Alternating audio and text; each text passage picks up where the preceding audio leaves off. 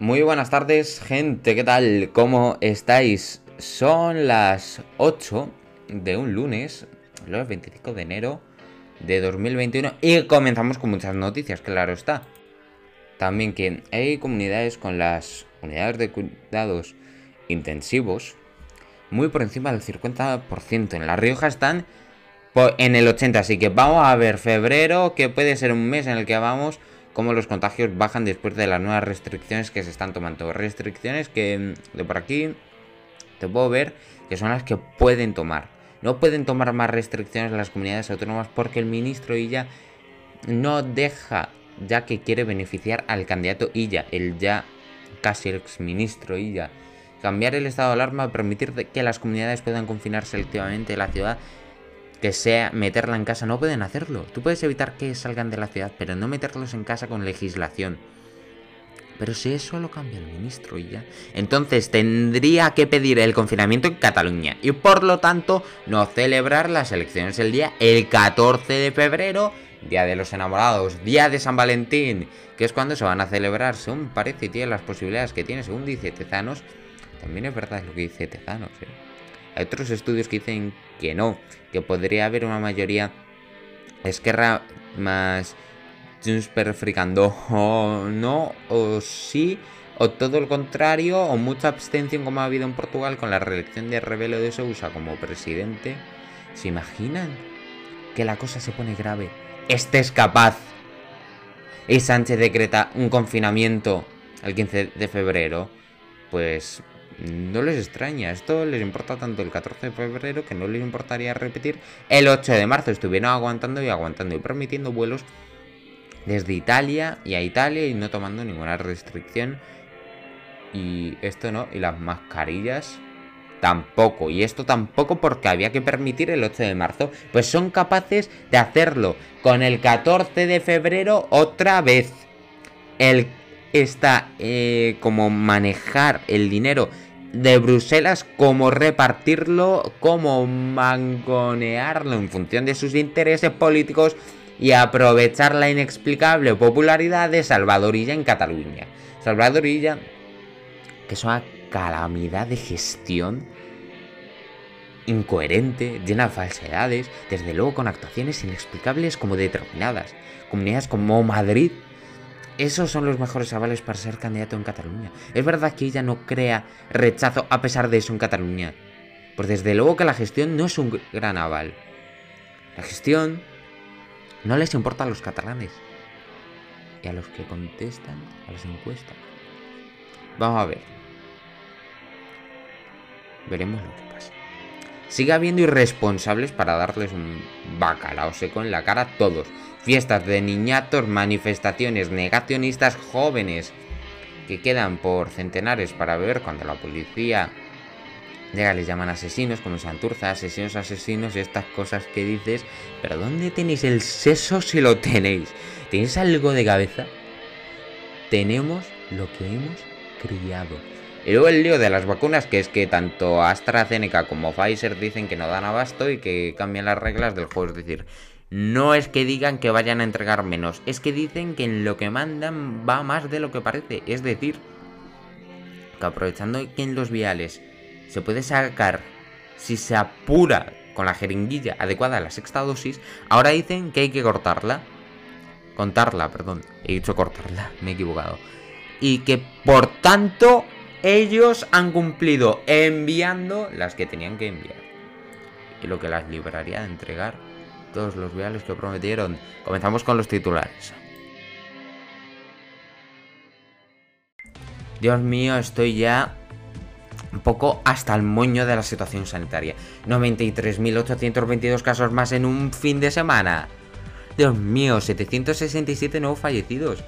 56.000 muertos según sanidad, que no son 56.000 son 88.000. Solo los 5 comunidades autónomas presentan una incidencia inferior a los 500, ya que a nivel nacional alcanza los 884. Moderna afirma que su vacuna es efectiva contra las nuevas cepas del COVID-19. La farmacéutica no ha observado impactos significativos en la inmunización contra la cepa británica. En caso de la variante de Sudáfrica, la vacuna permanece por encima de los niveles adecuados a que se promoverá una vacuna de refuerzo. Cinco tipos de lesiones en la piel podrían ser el primer síntoma del COVID. Un estudio del Hospital 12 de Octubre de Madrid concluye que estas lesiones pueden ser las primeras manifestaciones clínicas de una infección por coronavirus. La mayoría se localizan en las extremidades inferiores. Un fármaco en fase 3 se reduce un 80% el riesgo de COVID en ancianos. El medicamento Bamlanivimab perdón, es que es una palabra totalmente nueva, utiliza anticuerpos para neutralizar la infección del SARS-CoV-2. Casi mil personas participaron en el ensayo clínico que provocó un 80% de menos casos con síntomas y no se registró ningún fallecido. Cierra toda la hostelería de Galicia que prohíbe reunirse a no convivientes. El comité clínico que asesora a la Junta ha decidido confinar perimetralmente todos los municipios y suspender la actividad no esencial. Las medidas entrarán en vigor el martes 26 de enero y se mantendrán como poco durante tres semanas. Prohíben a una mujer maltratada inscribir a su bebé en el registro civil. Lorena no ha logrado separarse de su agresor de forma legal, pese a que no tiene contacto con él desde 2018. El juez admitió tres semanas después de la prueba de paternidad de su nueva pareja, ya que el registro le obliga a demostrar la suya y disturbios en Holanda por el toque de queda. La ola de violencia ha dejado coches calcinados y carreteras cortadas. Es la primera restricción a la movilidad en toda la pandemia en el país. Bueno, y comenzamos con la primera noticia que nos ha llegado la pantalla de ella, que deja de ser ministro sin comparecer en el Congreso incumpliendo el estado de alarma por la puerta de atrás y sin dar explicaciones sobre su gestión en la tercera ola de la pandemia, el ministro de Sanidad, Salvador Illa, dejará mañana el ministerio para centrarse en la campaña electoral de las elecciones catalanas. El presidente del gobierno dará a conocer su sustituto. El titular de Sanidad continuará en su cargo hasta mm, la celebración del Consejo de Ministros este martes, que será el último al que acuda antes de que Sánchez desvele el nombre de su sustituto. Un día después tendrá lugar la toma de posesional del rey del nuevo titular del departamento y ya abandona la cartera de sanidad en el peor momento de la pandemia con el número de contagiados diarios y la incidencia acumulada en máximos. Esto por muy poquito supera la primera ola, pero es que en la primera ola no se hacían test. Ahora mismo, pues sí. La presión hospitalaria además amenaza con desbordar la capacidad del sistema sanitario español y poner a los hospitales al borde del colapso. Sin embargo, nada parece importar a Pedro Sánchez que prioriza sus cálculos electorales en Cataluña la extrema situación de gravedad que vive el país. Y ya se va además sin dar explicaciones sobre su gestión estos dos últimos meses, especialmente sobre la permisividad en las fechas navideñas y la falta de control sobre la llegada de la cepa británica dos factores que estarían detrás del gran incremento de casos el decreto de estado de alarma aprobado por el gobierno en octubre estipulaba que el titular de Sanidad debía solicitar una comparecencia en el Congreso para informar de la alarma respecto con periodicidad, periodicidad mensual. Sin embargo, ella no comparece desde el 26 de noviembre.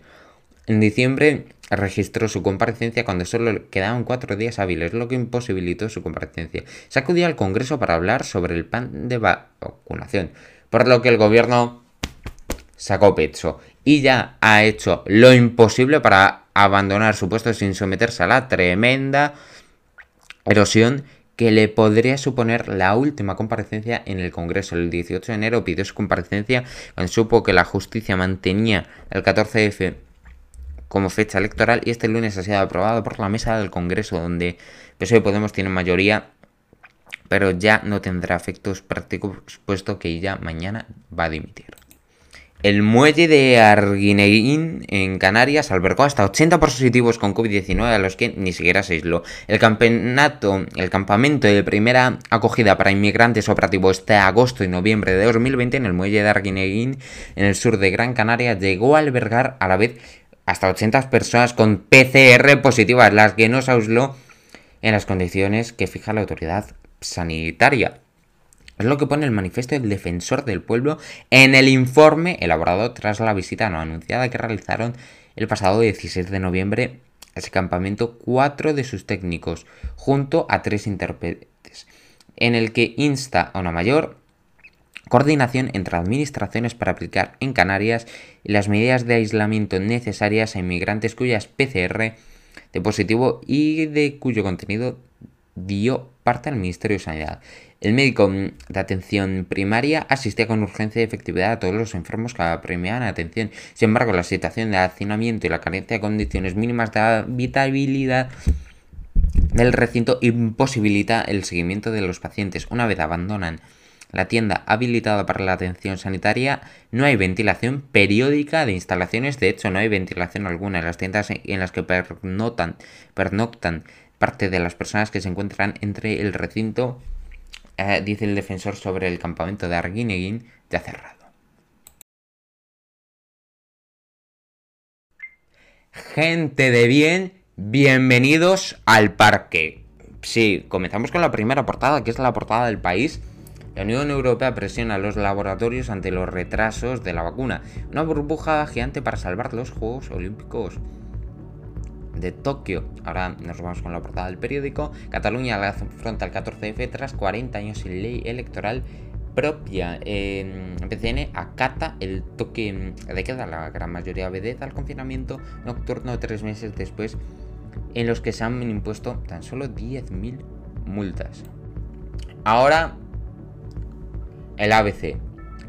Polémica tras el cese del GEMAD. El Estado Mayor puso la vacuna a más de 3.000 militares. Aseguran que siguieron las órdenes apropiadas en el Ministerio de Defensa. El próximo jefe podría encontrarse con una cascada de emisiones. El EMAD recibió los viales antes de inmunizar a los sanitarios castrenses.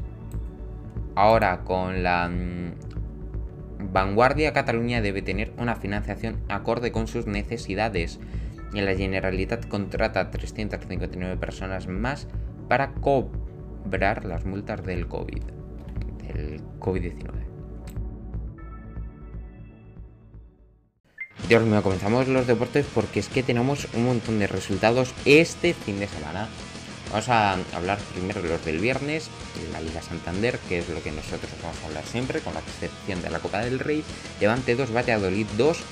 El sábado, Huesca 0, Villarreal 0, Sevilla 3, Cádiz 0, Real Sociedad 2, Betis 2, a la vez 1, Real Madrid 4. Osasuna 3, eh, Granada 1, Elche 0, Barcelona 2, Celta 1, Eibar 1, Atleti 3, Valencia 1. Y eso que empezaron, la verdad, bastante, bastante fuerte el Valencia, ¿eh? Y también habrá partido Athletic Getafe a las 9 de esta noche. Y el Barça debe 730 millones de euros a corto plazo. Dio a conocer su memoria económica actual en la que queda claro que el club atraviesa un momento complicado, ya era conocido y repetido desde todos los ámbitos de la entidad, pero la magnitud solo se entiende cuando se ve negro sobre blanco. Uno de los aspectos más destacados del documento es que el punto en el que el Barça, que tiene un pasivo de 1,173 millones, 1.173 millones de euros, reconoce tener una deuda a corto plazo de unos 700 millones de pavitos. tras la borrasca Filomena llegan unos días parcialmente nublados y con unas temperaturas súper agradables. Sí, 16 grados para la época del año es una exageración. Yo creo que es una de las exageraciones más gordas que, podemos llegar. Vamos a llegar a los 20. Ahora mismo tenemos una temperatura de 14 con unos cielos prácticamente muy nublados. Una mínima que vamos a presentar de 12 y una máxima que vamos a tener de 16. Mañana las mínimas suben un grado. Va a ser un día mayormente lluvioso en el que van a predominar los chubascos. La temperatura máxima se mantiene en 16 y la mínima se va a mantener en 13. Durante estos días, pues las temperaturas que van a subir a matar, que van a subir muchísimo. Pues fijaos cómo queda todo. El miércoles es cuando ya podríamos dejar de ver alguna de estas lluvias simplemente que será el martes mañana por la noche y llegaremos a una temperatura máxima de 18 grados y por poco, ojo, y vamos a llegar a los 20. Esto para la época del año me parece una barbaridad. Ya os lo digo. Bueno, pues era, mm, era el viernes. Sí, era mm, el viernes. Nada, pues yo estaba, mm, yo estaba ahí, yo estaba tan tranquilo.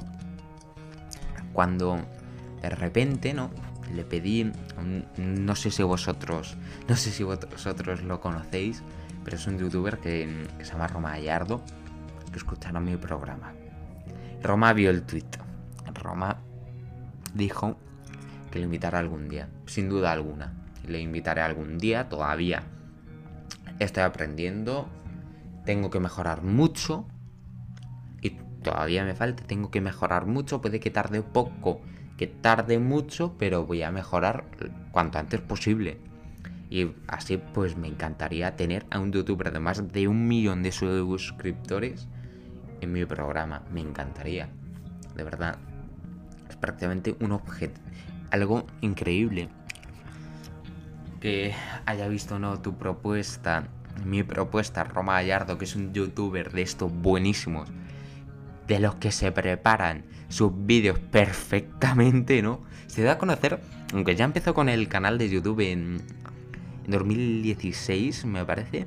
En 2015 empezó con el canal de YouTube, no se dio a conocer hasta 2019 preguntando a feministas en la manifestación del 8 de marzo de 2019. Nada que ver con la de 2020, que aquí la situación era la adecuada, ¿no? Era una situación pues bastante, bastante adecuada. En fin, pues yo, yo soy de aquí de Extremadura, ¿no?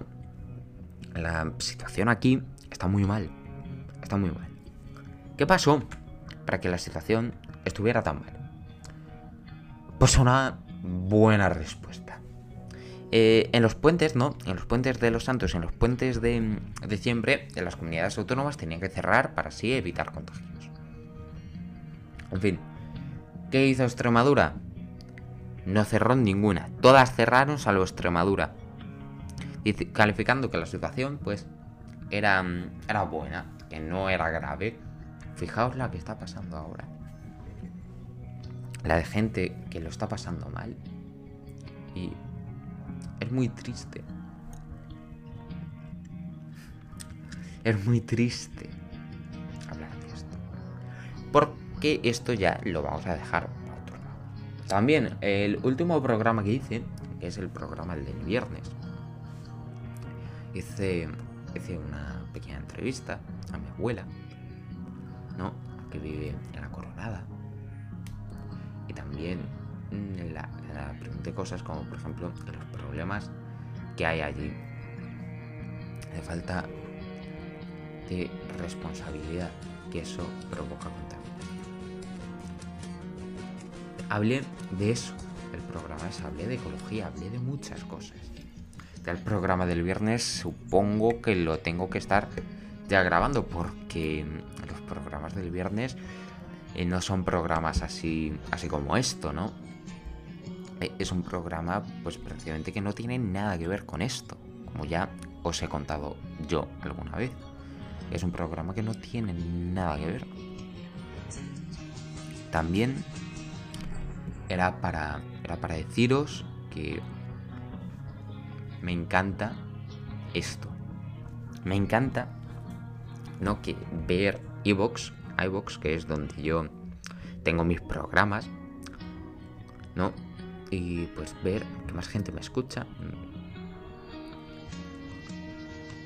Y de momento somos somos 46, pero vamos a llegar a 50.